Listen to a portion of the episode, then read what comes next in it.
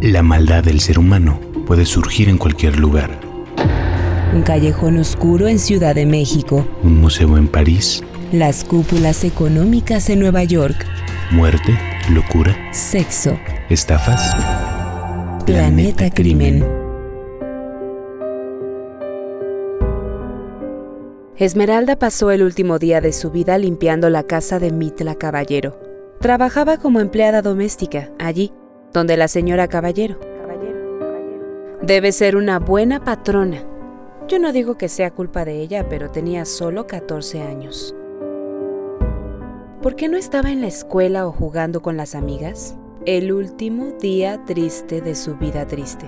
Esmeralda lo pasó limpiando. O tal vez soñando con una fiesta de 15. Una gran fiesta. Faltaba tan poco para su cumpleaños y cuánta ilusión tenía. Esa tarde cuando saliera del trabajo, iba a ir con su mamá a pagar el salón. Su madre la esperaba. ¿Por qué tardaba tanto en volver a casa? Esmeralda Herrera Monreal desapareció el lunes 29 de octubre de 2001. Había salido a las seis y media a trabajar. Había tomado el mismo autobús de todos los días y un segundo autobús porque la casa de Mitla Caballero quedaba lejos, en Coloso Valle. Esmeralda conocía el camino de memoria. Era imposible que se hubiera perdido. Su madre, Irma Monreal, ya se imaginaba lo peor. Estaban en Ciudad Juárez, Chihuahua, y todos sabían lo que pasaba en Juárez. Fue una noche interminable, pero Irma esperó hasta el día siguiente para ir a la comisaría. Señor oficial, una mujer, una niña había desaparecido. El agente dijo que no podía hacer nada. Había que esperar 72 horas para denunciar una desaparición. Mientras tanto, la madre podía buscar por su cuenta. Lo más probable era que Esmeralda estuviera con algún noviecito o con unas amigas. Así eran las chicas a esa edad. Irma suplicaba, lloraba, lloraba y suplicaba. Todas las mamás hacían lo mismo, dijo el policía. Sabían lo que tenían dentro de su casa, pero no tenían idea de lo que hacían esas niñas fuera de la casa. ¿Un novio? ¿Amigas? Si hacía solo dos meses que vivían en Juárez.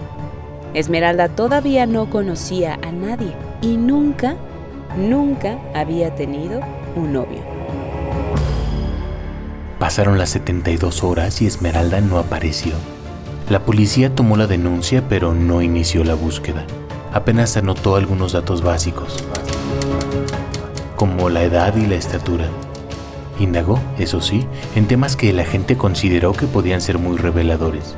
¿Cuál era la preferencia sexual de la niña? Con esos datos y una foto que había llevado Irma, la policía imprimió un volante. También inició un expediente, pero solo fue un acto administrativo. Irma, desesperada, hizo copias del volante y las pegó en los autobuses, en los postes y en los negocios alrededor del camino que hacía su hija hacia el trabajo. Dio una entrevista a la televisión, donde mostró la foto de Esmeralda y pidió que se la regresaran, que ellas eran una familia humilde sin dinero, que no le hicieran daño, que la dejaran volver a casa. Una semana después, el 6 de octubre, un albañil encontró los rastros de una mujer en un campo de algodón. Alertó a las autoridades, pero no eran los restos de una mujer, eran los cadáveres de tres mujeres.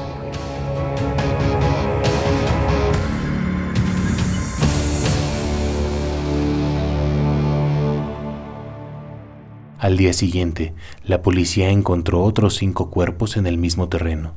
Los ocho cadáveres eran de mujeres brutalmente asesinadas. Irma se enteró de la noticia por una compañera de trabajo. Le dijo que fuera a averiguar. Tal vez alguna de esas pobres desgraciadas era su esmeralda. En la morgue le dijeron que sí, que podía ser, que una de las chicas tenía entre 15 y 18 años. Un poco más que esmeralda, pero podía ser, ¿no?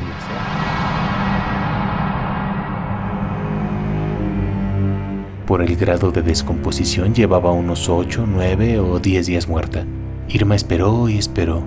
Estuvo largas horas en la morgue hasta que le dijeron que no podía ver el cuerpo sin una orden de la Procuraduría. Le mostraron apenas unos calcetines, una blusa y un brasier.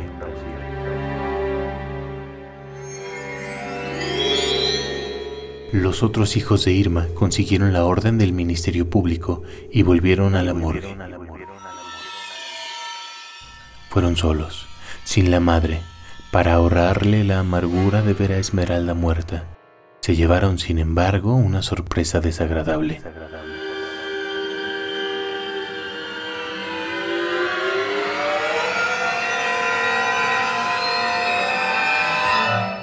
Era imposible saber si el cadáver que estaba allí tendido era el de su hermana. No tenía cabellos, ni orejas, ni nariz, ni ojos, ni labios. Era solo una calavera. La policía identificó aquel cuerpo primero con un número, el 188 diagonal 01. Luego, a pesar de que no había sido reconocido por la familia ni se habían hecho las pruebas de ADN, le puso un nombre, Esmeralda Herrera Monreal. Amparo, Amelia, Verónica, Carmen, Erika, Mayra, María Luisa, Dora, Lourdes, Lucila, Gloria, Elisa Miriam, Angelina, Alicia Mercedes Lourdes, Susana, Rebeca, María Elena, Liliana, Inés, María Irma, Olga, Karina, Guillermina, Yolanda, María Isabel, Esmeralda, Rosario Fátima, Cintia, Lilia, Nelly, Blanca, Adriana, Luz, Estela, Berta, Miriam, Juana, Vanessa, Elizabeth, Gladys, Laura, Irma, Elsa, Paulina, Patricia, Esther, Rocío, Maribel, Sonia Ivette, Heréndira, Rosa, Araceli, Brenda, Nora, Gabriela, María Sagrario, Argelia Irene, Elizabeth, Perla, Silvia, Gabriela, Jessica, Rosa Margarita, María Teresa, Ana María, Alma,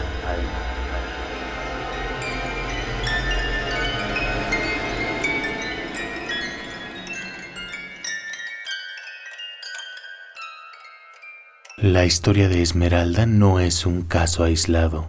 Para entonces, los asesinatos de mujeres se habían vuelto algo cotidiano en Ciudad Juárez. No se sabe con certeza cuándo comenzó, pero sí que el primer caso documentado es el de Alma Chavira Farel, una joven de 16 años asesinada en 1993. Desde entonces, el contador empezó a sumar.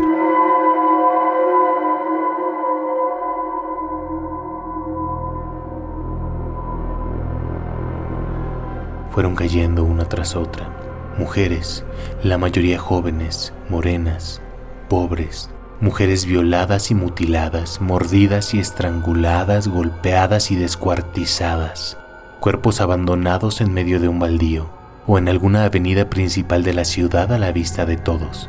Más de 2.000 mujeres han sido asesinadas en la ciudad entre 1993 y más de 300 permanecen sin identificar. Ellas son las muertas de Juárez.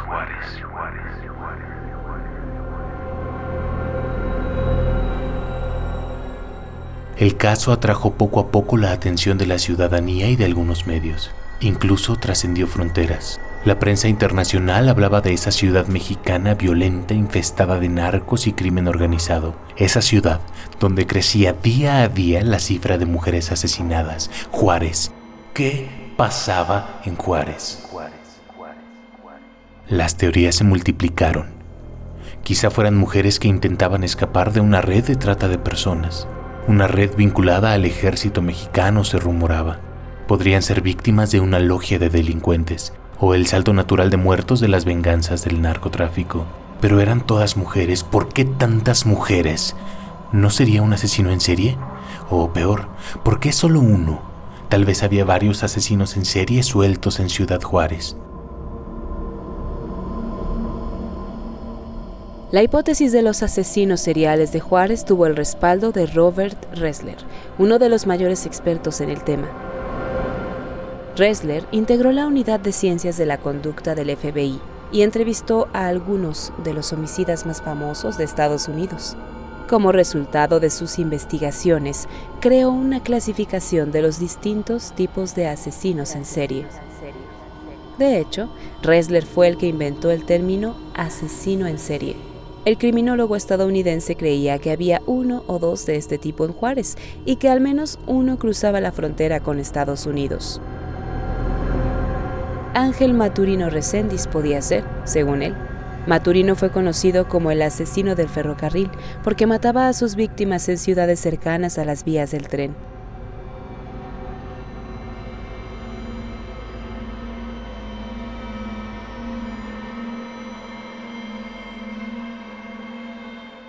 Se sabe que mató a 16 personas en Estados Unidos entre 1986 y 1999.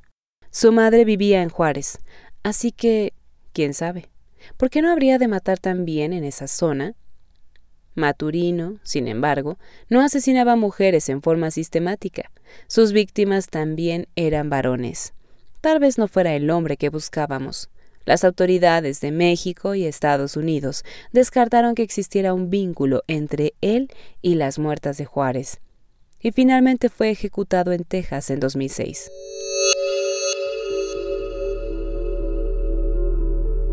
La idea de que había un asesino en serie suelto en la ciudad cobró fuerza en 1995.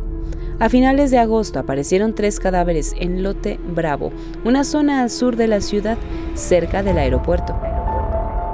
Una semana después fueron hallados más cuerpos. Todos eran de mujeres que habían sido estranguladas y varios tenían las manos atadas con las agujetas de sus propios zapatos.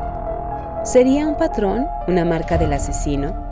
La prensa comenzó a hablar de un asesino en serie al que llamó el estrangulador.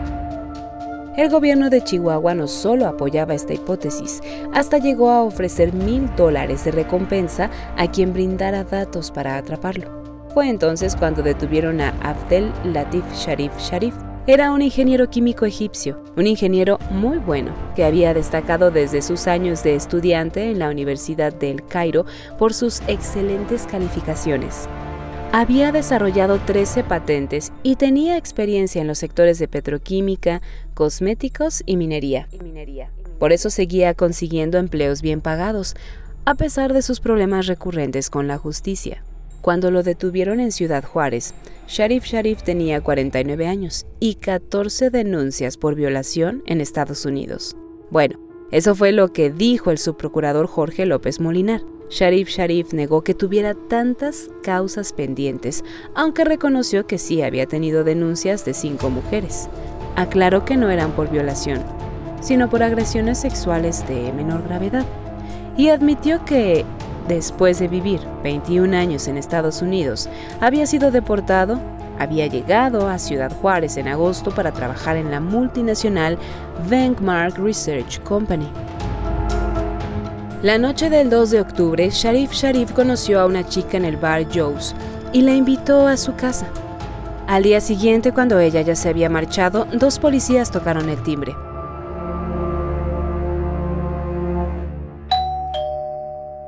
Blanca Estela, la mujer de la noche anterior, lo acusaba de violación, secuestro y lesiones. Sharif Sharif fue detenido en ese momento. Cuando las autoridades se enteraron de sus antecedentes penales, no tuvieron dudas, habían atrapado a el estrangulador. Era un alivio. El gobernador Francisco Barrio comenzaba a sentir la presión social para encontrar al culpable de los asesinatos. Sharif Sharif se ganó rápido un nuevo apodo, el Chacal de Juárez, aunque algunos preferían llamarlo simplemente el egipcio. Las autoridades tomaron muestras de sangre, saliva, semen y de la mordida de Sharif Sharif. Las contrastaron con las pistas encontradas en algunos de los cuerpos de las mujeres que habían sido asesinadas en agosto y septiembre. El resultado fue negativo. Pero eso ya entraba en el mundo de las sutilezas judiciales. La opinión pública se había volcado en contra del egipcio. Ese hombre extraño, un extranjero que perdía la cabeza cuando tomaba vodka, que ni hablaba español y encima con ese pasado oscuro en Estados Unidos. Borracho, sin familia, y extranjero. La defensora de Sharif Sharif siempre insistió en que el ingeniero era víctima de la xenofobia.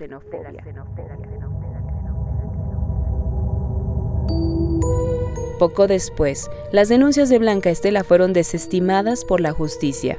Sharif Sharif, declarado inocente, salió en libertad, pero la policía lo volvió a detener, esta vez acusado por el asesinato de una muchacha de 17 años, Elizabeth Castro García. Al poco tiempo se sumaron tres cargos más en su contra, los crímenes de Olga Alicia Carrillo, Silvia Elena Rivera y Adriana Márquez. El egipcio estaba en prisión cuando fue hallado un nuevo cadáver, una mujer joven estrangulada y con las manos atadas con las agujetas de sus tenis, la marca distintiva del estrangulador. ¿Cómo era posible? La policía encontró la respuesta o dijo haberla encontrado tras una gran redada. Había logrado atrapar a una banda criminal llamada Los Rebeldes. 14 hombres y una mujer liderados por Sergio el Diablo Armentaris. Los rebeldes eran cómplices de Sharif Sharif, explicó la policía. El egipcio los había contratado para que asesinaran mujeres. Si él estaba en prisión y las muertes continuaban, eso probaría que era inocente.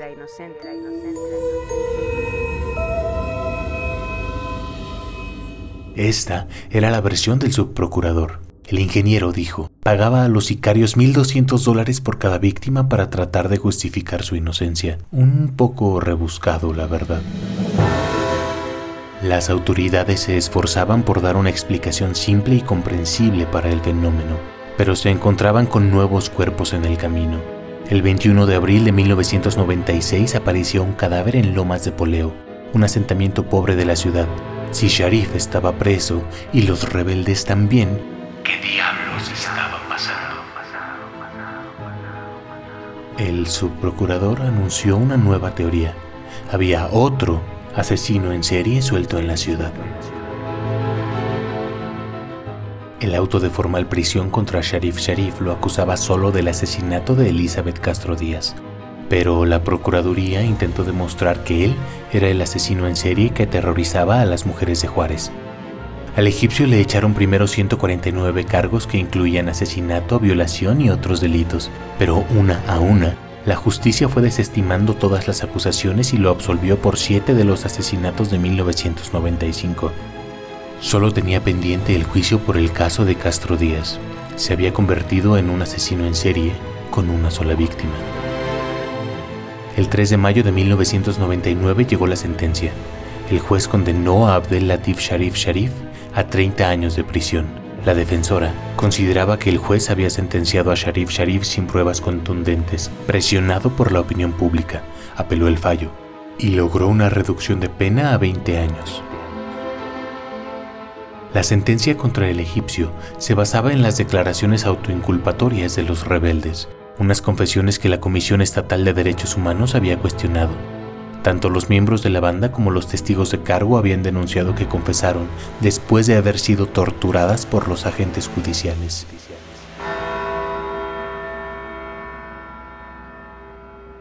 Hasta años más tarde se reconoció que no existían pruebas de un vínculo entre Sharif Sharif y los rebeldes, o mejor dicho, la supuesta banda, porque tampoco existen evidencias de que los miembros de esta sospechosa organización se conocieran antes de que fueran arrestados todos el mismo día. Así es, todo había sido un montaje.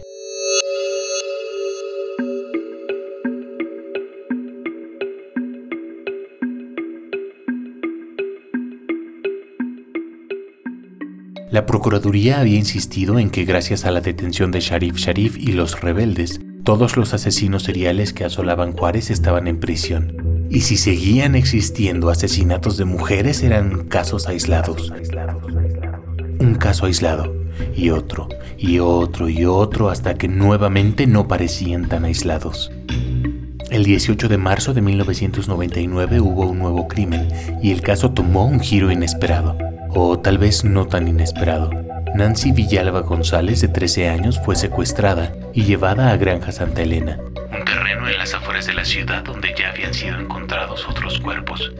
El captor la violó y la estranguló. La dejó tirada, sin darse cuenta que Nancy no había muerto. La niña volvió en sí como pudo. Acudió a la policía y su agresor fue detenido. Era Jesús Manuel Guardado Márquez, un chofer de camión de 25 años. Era apodado el Tolteca y se sospechaba que había asesinado a otras siete chicas. El Tolteca confesó las violaciones, pero negó los asesinatos.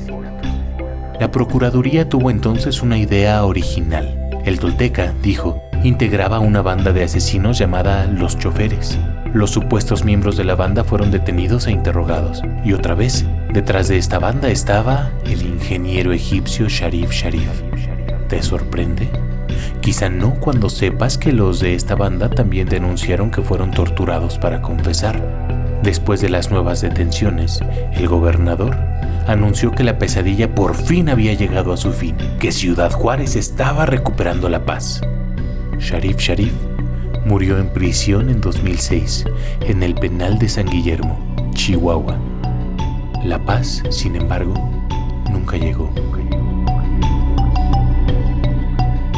Por el asesinato de Esmeralda Herrera Monreal y las otras siete chicas del campo algodonero, fueron detenidos dos hombres, Víctor, el Cerillo García Uribe, y Gustavo, la Foca González Mesa. Habían pasado solo cinco días desde el hallazgo de los cadáveres y los dos sospechosos fueron acusados con base en declaraciones autoinculpatorias.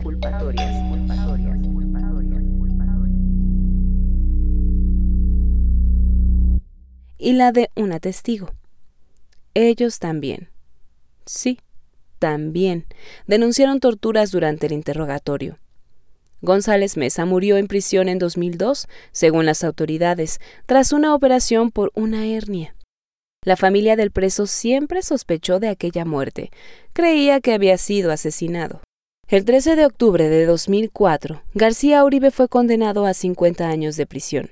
Un tribunal de apelación, sin embargo, lo absolvió un año después por falta de pruebas en su contra. La investigación alcanzó el máximo escándalo la noche del 5 de febrero de 2002, cuando un grupo de agentes judiciales asesinó al abogado Mario César Escobedo Anaya, el defensor de González Mesa.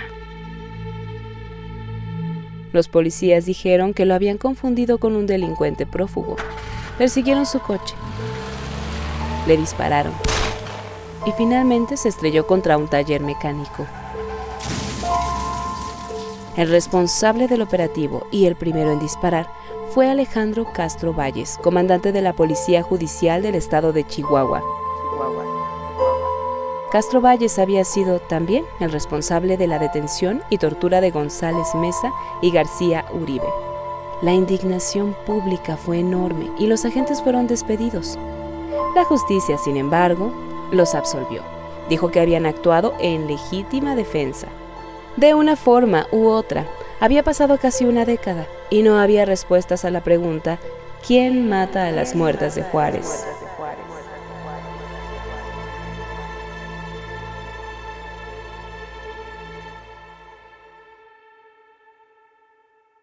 Seguían apareciendo chicas asesinadas, seguían deteniendo hombres acusados de estar detrás de los crímenes, seguían anunciando que esta vez sí era la buena, que ahora sí se habían acabado las muertas, hasta que mataban a una más.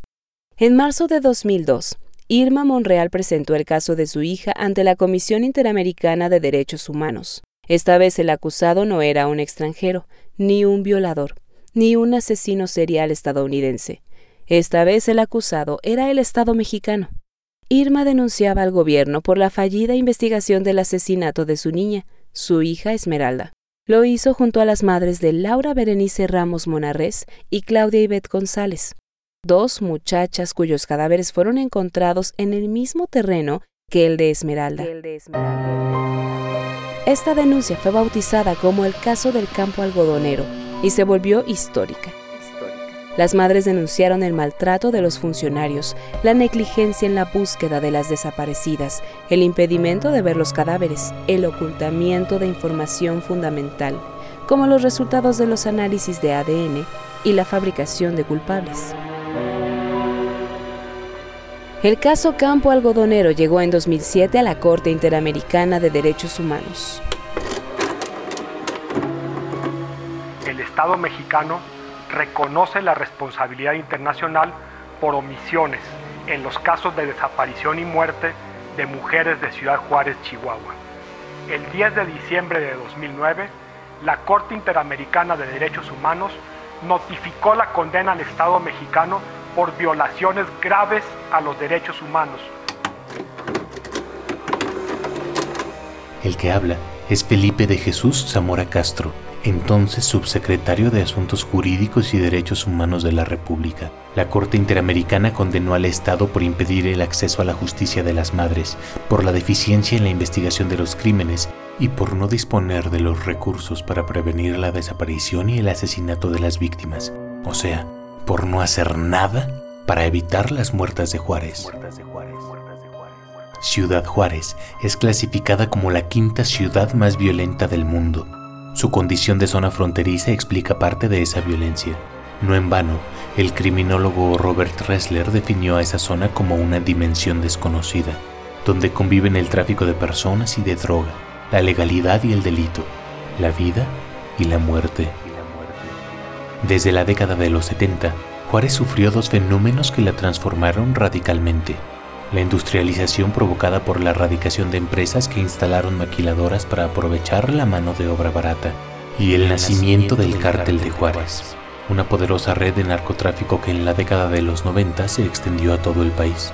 El narco, los asesinos en serie y las sectas forman parte del abanico de teorías que intentaron explicar el caso de las muertas de Juárez desde que comenzó el conteo de los asesinatos en 1993 ninguna pudo ser demostrada. ¿Qué pasaba en Juárez?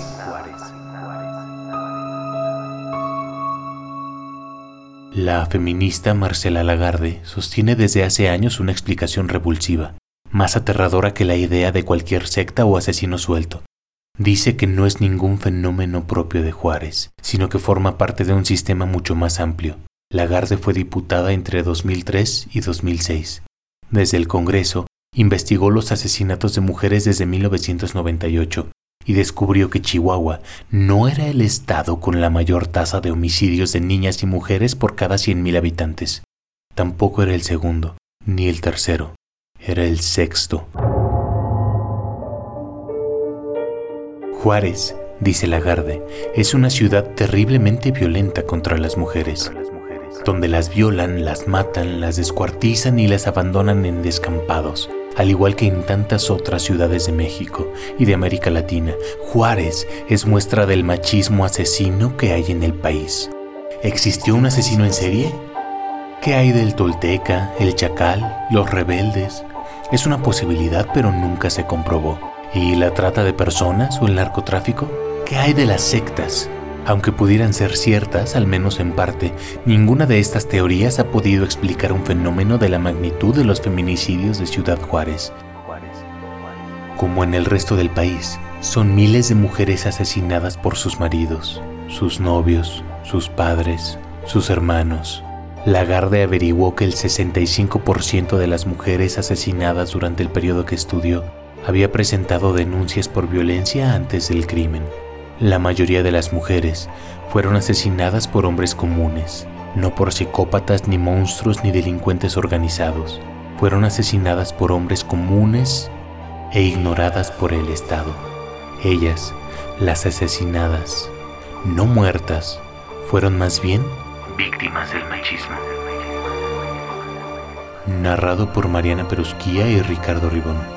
Texto e investigación Francisco Uranga y Mariana F. Maldonado. Producción en audio, Uriel Islas.